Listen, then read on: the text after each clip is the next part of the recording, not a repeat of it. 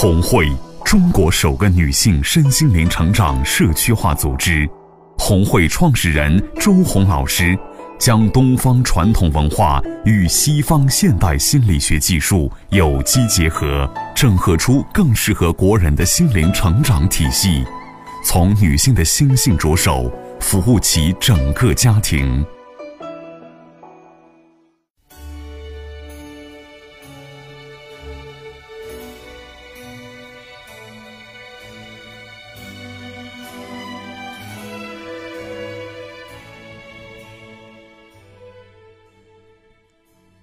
的听众朋友们，大家好，这里是红会电台周红为您读书栏目时间。今天呢，我要给大家读的这个故事呢，是母女俩的人际课。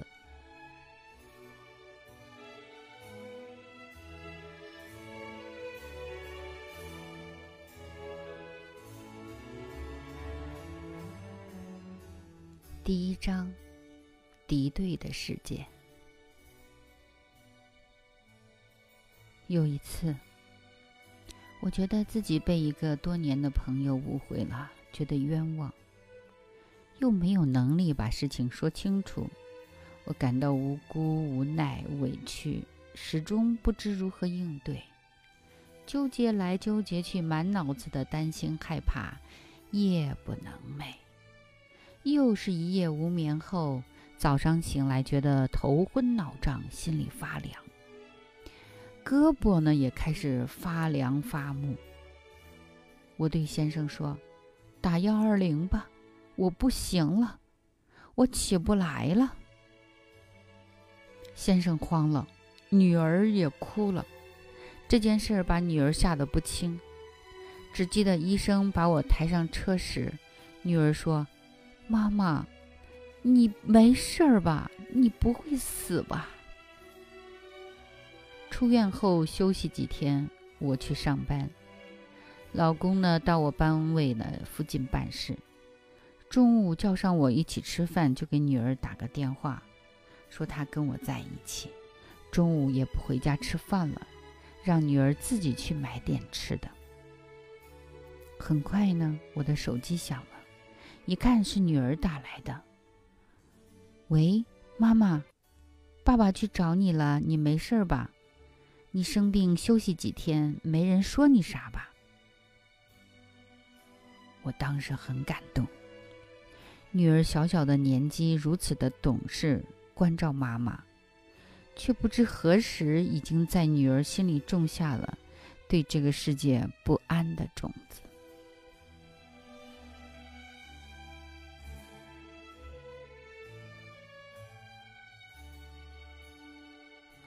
亲爱的听众朋友，听了这两个小段落呢，我们就要从这里边呢发现一些蛛丝马迹，就好像是女儿比妈妈更成熟，对不对？家里有一个不在位的妈妈，肯定孩子就要成熟，成熟呢，就意味着孩子会吃苦。那么接下来一连串的系列的问题就会在人生的画卷里展开。我们再继续讲故事。后来呢，我带女儿去红会上课，和红会的一个学员发生了冲突。我让他帮我找一样东西，他正在忙，让我找具体负责人。来来回回两趟呢，我总觉得。他把我当成皮球踢了，女儿一直跟着我，她也开始不满的嘟囔：“瞧他那态度。”我想就是什么态度都没有，好好耐心的回答我，不行，得去质问他。我们争吵起来，女儿也加入了战斗，比所有人表现的都愤怒，闹得不可开交之际。周红老师进来了，简单的问了原委，对那个学员说：“你向孩子道歉。”他显然还在气头上，但还是压着火对我女儿说：“对不起。”女儿气愤的说：“我不接受。”这件事情我记得特别清楚，是两年前的夏天，嗯，也是红会课堂上呢唯一一次发生了一个小小的争执。呃，当时呢，我明明显显的感受到呢，就是这个女儿在保护她的妈妈，她害怕她的妈妈出事儿被人欺负，所以说呢，她对所有人的态度呢，都属于。抗拒和戒备，所以他很容易呢，就是一点点小火花，他就会在他的内心有巨大的浪给掀出来。这孩子不容易啊，真的会受苦的。但是他的妈妈可能因为他自己是个小女孩啊，心态他是意识不到的。收音机前的听众朋友们。你有没有这种感觉？就是你的孩子比你成熟，甚至初初刻刻呢，表现的比你还懂事，他在保护着你。如果有，你就要警醒了。那天回去呢，我发了条微信，感谢女儿的勇敢和承担。周红老师点评：孩子不容易，不容易。后面。接连用了三个哭脸的表情。我不明白，孩子帮妈妈吵架多正常啊，老师为什么会这么说？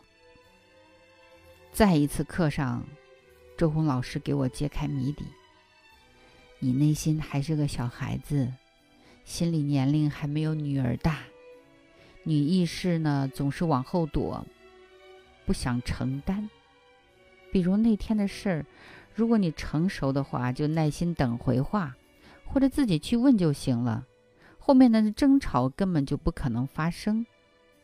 如果你成熟的话，你就应该想到这样做会不会吓着女儿，伤害孩子。你应该以保护孩子为主，马上退出纷争。而你呢，反倒理直气壮，仿佛有了一个帮手。你一再的向别人找，向别人要。觉得别人都是应该为你做的。如果是别人达不到你想象的，你就觉得是别人不对，这样就很容易与人发生冲突。孩子天生爱妈妈，他觉得妈妈被欺负了，就会站出来替妈妈出头。谁欺负妈妈，就跟谁对着干，就恨谁。这样，女儿对外的表现就会是不满、愤怒，甚至是处处敌对，人际关系怎么可以良性发展呢？人际关系不好这几个字让我觉得十分刺耳。是的，我从小都不善于，甚至害怕人际交往，因此我已经吃过不少苦头。还把自己现在折腾病了。我特别怕女儿跟我一样，在人际关系上栽跟头。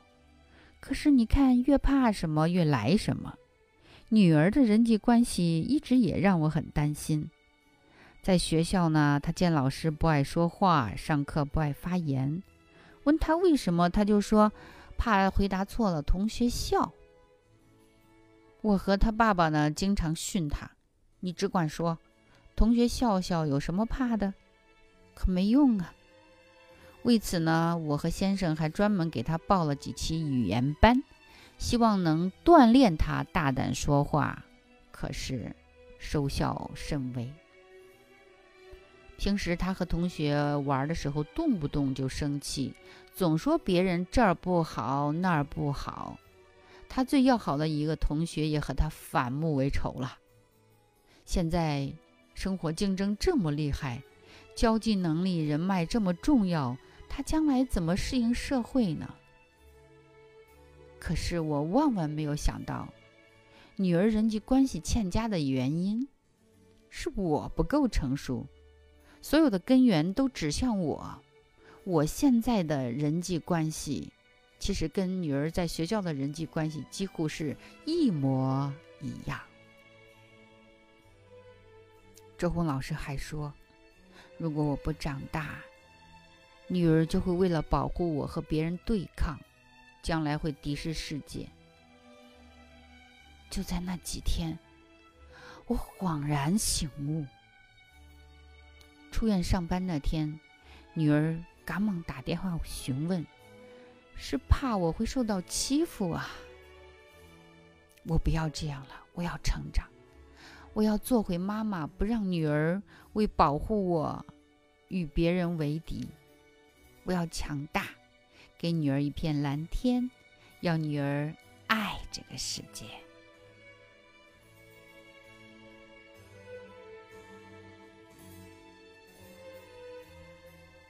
第二章，转身看见美。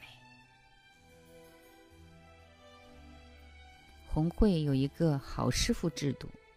我刚进红会时，周红老师就给我分配了一个师傅陪伴我成长。师傅听说了我和那个学员的冲突之后，说：“想要长大呢，就要承担能力，那么就夸夸这个姐妹吧。”我有点转不过弯来。我们分明是吵架了，你作为我的师傅，不让他来向我道歉，反倒让我夸他。我委屈的辩解：“和我吵架，难道他就做对了？他也有错呀。”师傅好像根本没听见我说什么，只说了一句：“我只对你负责，我不管他怎么样。”听到这一句，我不禁泪水夺眶而出，感动又痛楚地说：“谢谢你，师傅，我更要对我自己负责，我要长大，学会承担。”话虽这么说，可是要真开口夸，还真不是一件容易的事情。顶多也就心里想想他有哪点好而已。时间。就这样一天天的过去了，我还是夸不出来。我平生第一次感到赞美人怎么这么难呢？我还担心女儿会生气，担心老公说我神经病，担心别人笑话我。我觉得平白无故的去赞美一个人有些突兀。一天，周红老师对我说：“什么时候你女儿提到那个学员淡然了，你就做好了。”回去呢，我就和师傅说起这件事儿，感觉自己过不了这一关。师傅说：“这件事儿是个标杆，达标后就意味着我真正的成长和强大。将赞美落实成体的文字。”开口说出来，并且每天在微信群里发一条，不问为什么，只好盲从了。坚持三个月，我这么想。我很少在群里说话的，也怕在群里说话。顿时呢，为这个决策感觉到头都大了。可是呢。通过不断的学习，我已经知道，处理好人际关系的核心就是赞美别人。周红老师用孔雀做过一个形象的比喻：孔雀开屏时正面非常美，后面很丑陋。每个人都有这两面，关键看我们执着的看着哪一面。正向思维的人只看孔雀的正面，只夸它的美丽。收获的是快乐、幸福和良好的人际关系。师傅要我做的就是从看重背面转向关注正面。终于有一天，我背着女儿往红会的编辑部群里发了一条赞美那名学员的微信，师傅立即给我点赞，鼓励我，好多姐妹也夸我。我没有被任何人嘲笑，反倒大受鼓舞。第二天，我又发出了一条赞美的微信，群里的姐妹们又纷纷点赞。第三天，我发出赞美的微信时，那名学员给予我真诚的回应，说他也有许多不足，我对他的情绪慢慢缓和下来，但心中的结仍然在。一天，女儿见我在群里感谢这位学员，说：“你还谢他呢？他看到才得意嘞。”我没有说话，知道自己心里也是没有完全放下。后来呢？老师又让我发到上百人的红会大群，这又是一个新的挑战呢。我咬牙克服恐惧，往大群里发微信。我的坚持得到姐妹们的认可和赞美。时间久了，即使没人关注点赞，我也照发不误。这已经是养成了习惯了。隔一天不发呢，我还感觉到有什么事儿没做，心里不舒服。就这样，我坚持着连发了三个月。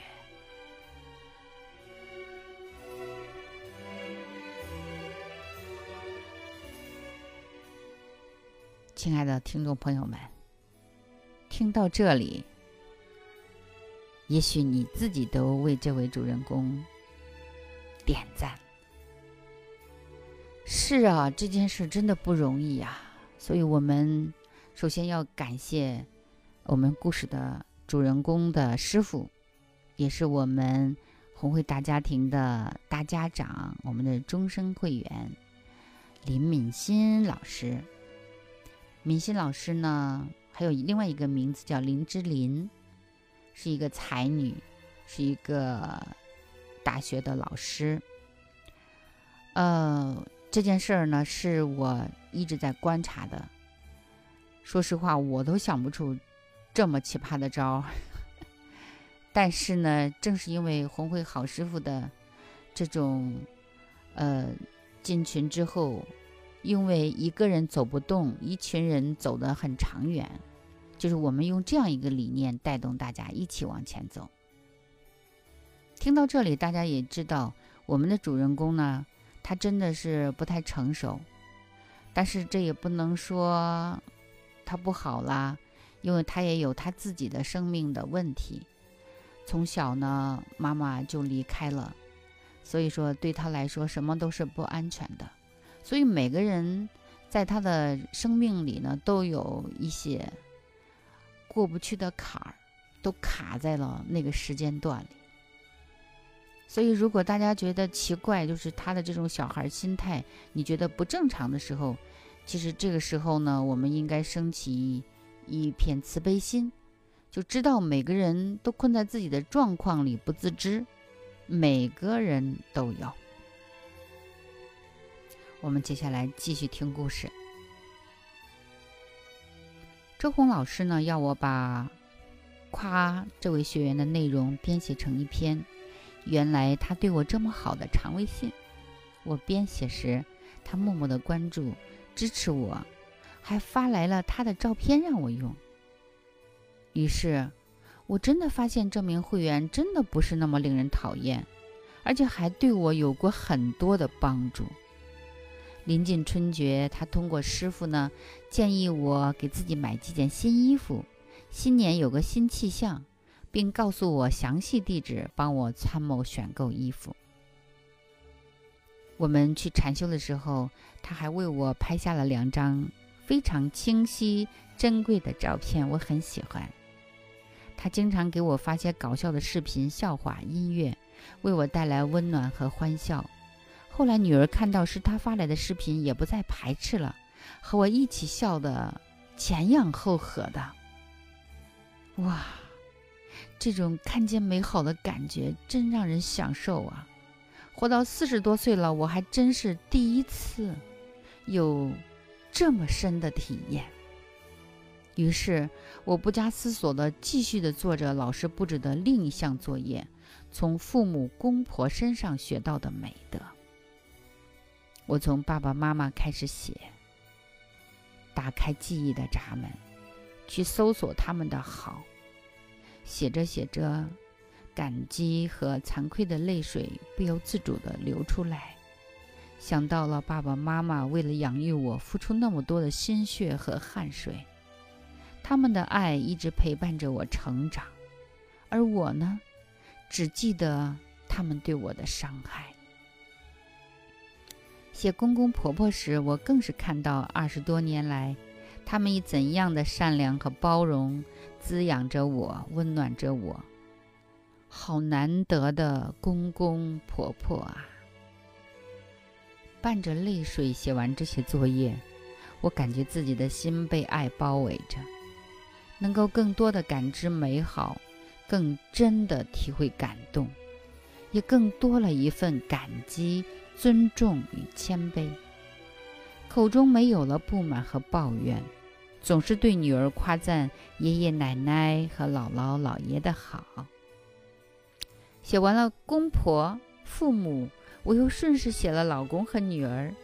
老公有责任、有担当，二十多年来承担起父亲、哥哥等角色，照顾我、关心我；而我呢，给予他的是不断的指责。这么多年，不管我如何蛮不讲理，女儿都是处处护着我。但是呢，跟别人说起我来都是好话。一位阿姨对他说：“你妈妈哪儿不好了？你告诉我。”我说她，女儿说：“我妈可好了。”我亲爱的女儿，你比妈妈懂得什么是爱，你一直在引领着妈妈回家，回自己的位置上。细细想来，原来我从来。都看不到这一切呀！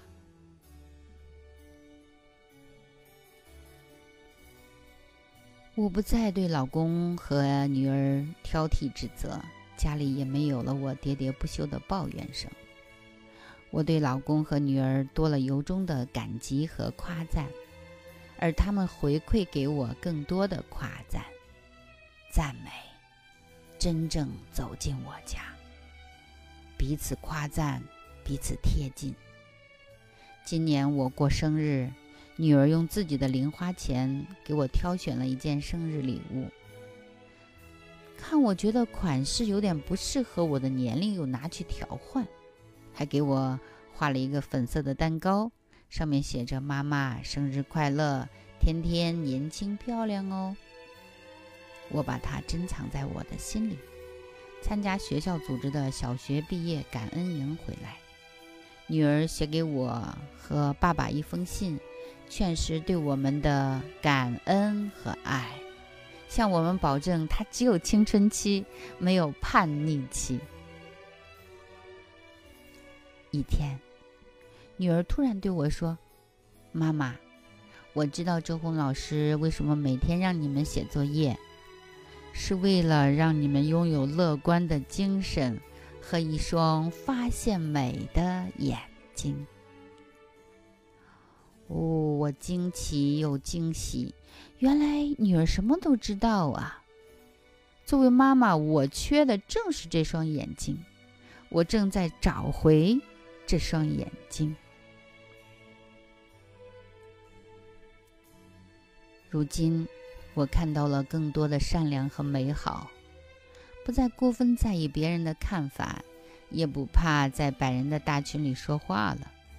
我的内心一天天变得愉悦平静，不再惧怕与人交往。女儿呢，也越来越多的谈论起同学的优点，语气里满是喜悦。我生病以后，一直本能的不敢去，也不愿意去面对，在我的文章。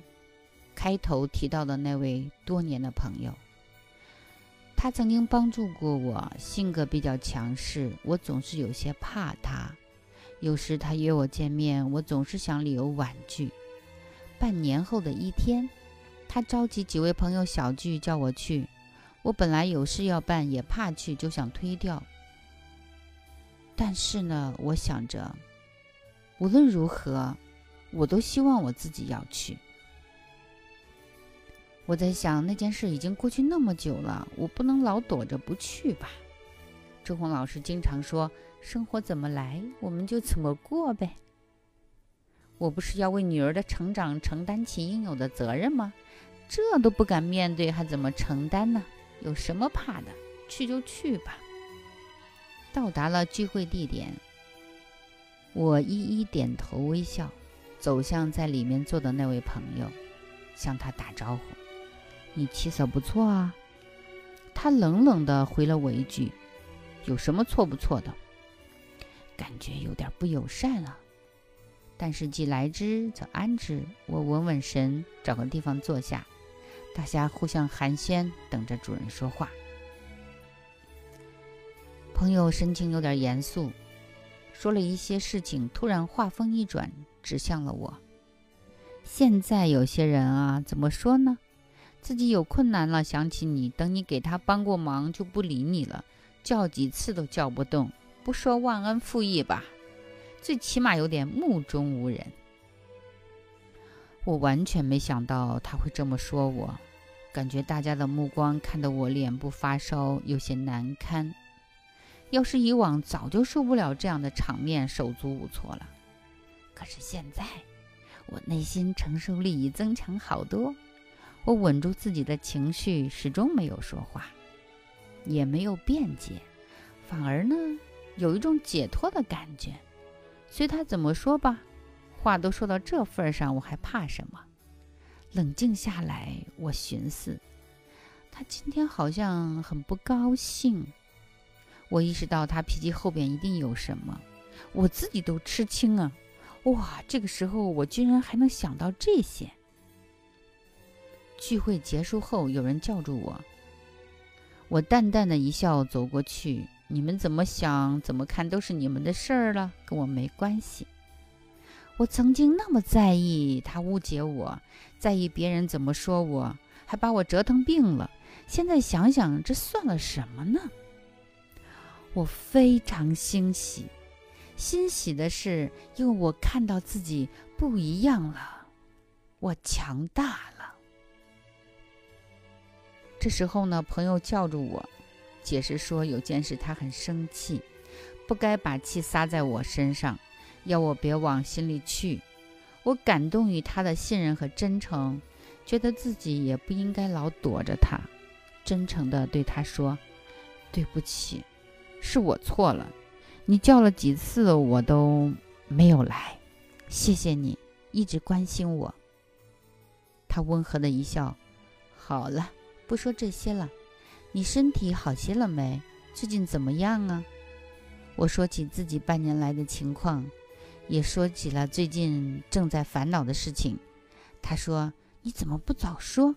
这事我帮你办呢。”说完就打电话联系，不到两周就帮我把事情办妥了。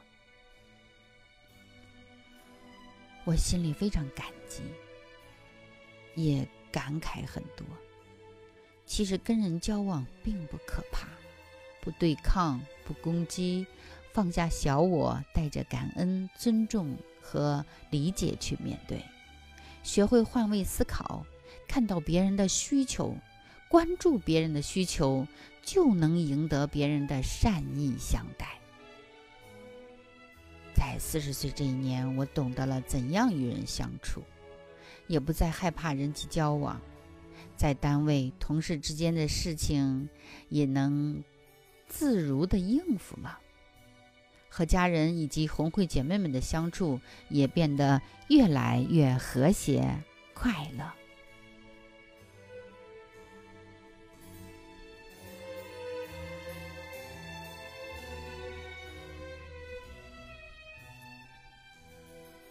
第三章，生活很美好。师傅呢要我把夸奖和我过去发生冲突的那个红会会员的微信，原来他对我那么好，用彩色打印机打出来，贴到卧室里。我犹豫了，心想：师傅你饶了我吧，不知道女儿看了会有什么反应呢？肯定会引爆他的情绪的。迟疑半个多月后呢，我终于贴出来了。贴了一阵儿，没见女儿有什么反应和动静啊。我以为她没看见。亲爱的听众朋友，我们的这位林志玲师傅呢，要求我们故事的主人公把冲突的那个朋友的照片 贴在卧室里。这其实是一个只有在红会大家庭才能发生的一个故事，就是把冲突源放进家里边去面对它。其实解决了一个冲突源，也许接下来所有的人际冲突都如出一辙，可以淡化而去宁静。真的要感谢我们的好师傅团队。有一天呢。女儿同学来我家，女儿告诉我说：“同学看见我贴的东西，问写的是谁。”见女儿没有恼怒，我就问：“我贴出来你不生气？”女儿说：“哎，其实我早就发现了，又不是我贴的，不关我的事哦。”哇，我悬着的心放下了。女儿完全没有我想象中那样的。激烈的情绪，看来女儿也不一样了。一个难得的机会，我和周红老师一起走进郑州电台亲子课堂栏目直播间，讲述和那位红会学员的故事。节目最后呢，我诚恳地对女儿说：“亲爱的女儿，对不起，我一直是个小孩子，这么多年。”让你为我承担了这么多，现在妈妈成长了，你再也不用为妈妈承担了，做回你可爱的天使吧，做回小女孩吧，这个世界是美好的，妈妈爱你，祝你开心快乐。节目播出后，先生把节目连放两遍，女儿在旁边玩着游戏，貌似不经意，却是认真的竖着耳朵在听。那天晚上，他和我说了好多好多话，开心轻松的，像是卸下了一个沉重的包袱。他终于可以松口气，不用再为妈妈承担了。女儿升入初中，军训第一天回来对我说：“妈妈，我们站了一天军姿，累死了。”比我们去爬山还累。晚上躺在床上，他叫：“妈妈，过来一下。”妈妈，我的脚很疼，你帮我按按脚吧。我轻轻拿着他的脚，慢慢揉捏着，问他哪儿疼，他就把我的手移过去，就是这儿疼。哦呀，真舒服啊！他舒适的躺着，说。哦，原来这就是妈妈。这以后，他不时的会让我给他捶捶胳膊、揉揉腿。这是我们从未有过的甜蜜时光。女儿爱吃鲳鱼，这天先生买回了两条。以前我从来不去做整条鱼的。因为我怕鸡头、鱼头、鸡爪之类的食物，从来不敢吃，更不敢碰，更别说去做成食物去吃了。但是现在我可不怕了，我要学着为先生和女儿做好吃的，下手扒掉鱼鳃、肠子、杂物，洗干净，像先生一样准备好佐料，试着下锅。做好端上桌时，我心里还有点忐忑，不知味道如何。先生直夸我做的好吃，女儿更是赞不绝口：“妈妈，你做的饭一点也不比爸爸差呀！”女儿边吃边说：“妈妈，你以后做饭不要太好吃了，别把我喂胖了，也别太不好吃了，把我饿瘦了。”哦。这还挺难的，今天的饭是不是正好啊？女儿说过了，今天的饭太好吃了。就这样，经常我被女儿夸得美滋滋的，不仅为得到女儿的夸赞而开心，更为女儿能看到美好、夸赞美好而欣慰，为女儿的天真烂漫、无忧无虑而喜悦。上学期，女儿在乌托部因为调换宿舍的事情一直和同学闹别扭。新学期开始，哎，她再也没提不愿去乌托部的事了。反而经常高兴地和我说：“哎呦，发生了什么趣事啊？”我说：“你现在还在那个房间吗？”我和同学搬一块儿了。妈妈，今天午托部的饭可好吃了，我吃了好多，现在还不饿呢。妈妈，我的同学可好玩了，他们都搞笑死了，我肚子都笑疼了。不知道从什么时候起。女儿在乌托部的日子竟然这么开心了。这天，我带女儿去朋友家找她的小伙伴玩。朋友说：“哎，我看你发的微信，妞妞洗衣服、洗碗可懂事儿了。”我摸着女儿的秀发说：“嗯，就是很懂事。”妈妈，我都不好意思了。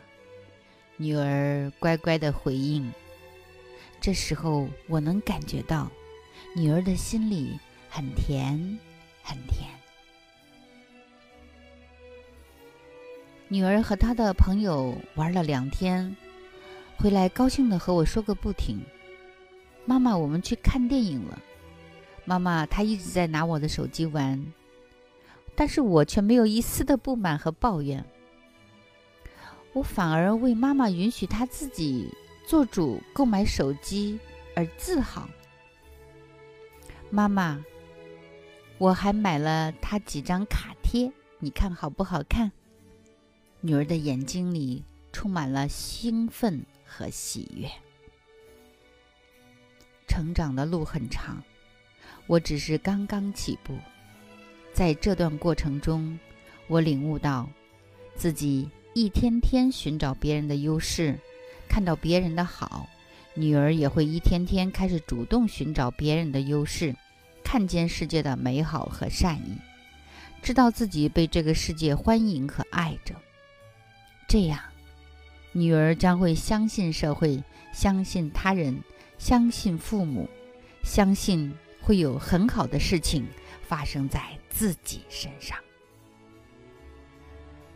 亲爱的听众朋友们，这个故事呢，读到这里就结束了。就在上个月呢，呃，这位妈妈在一次红会课堂上发言，曾经说了这样一段话。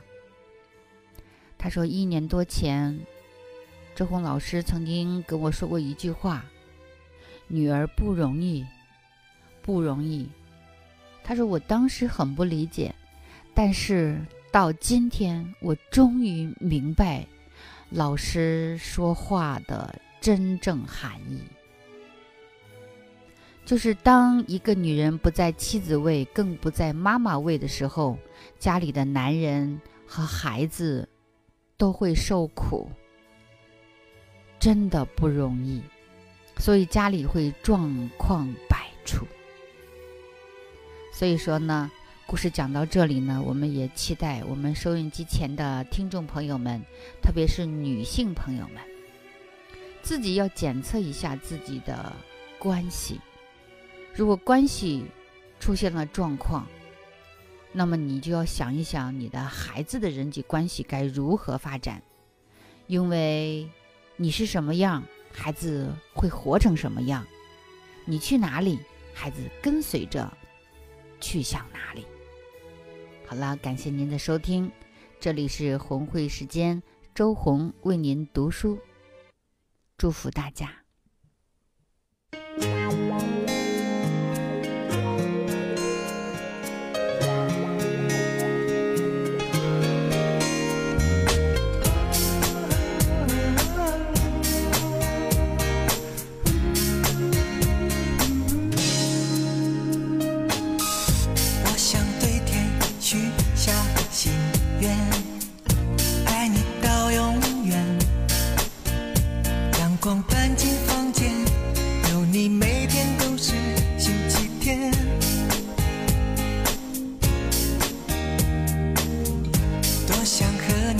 再见一面。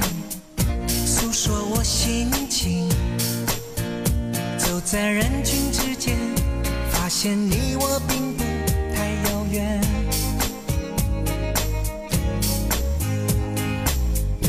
一生守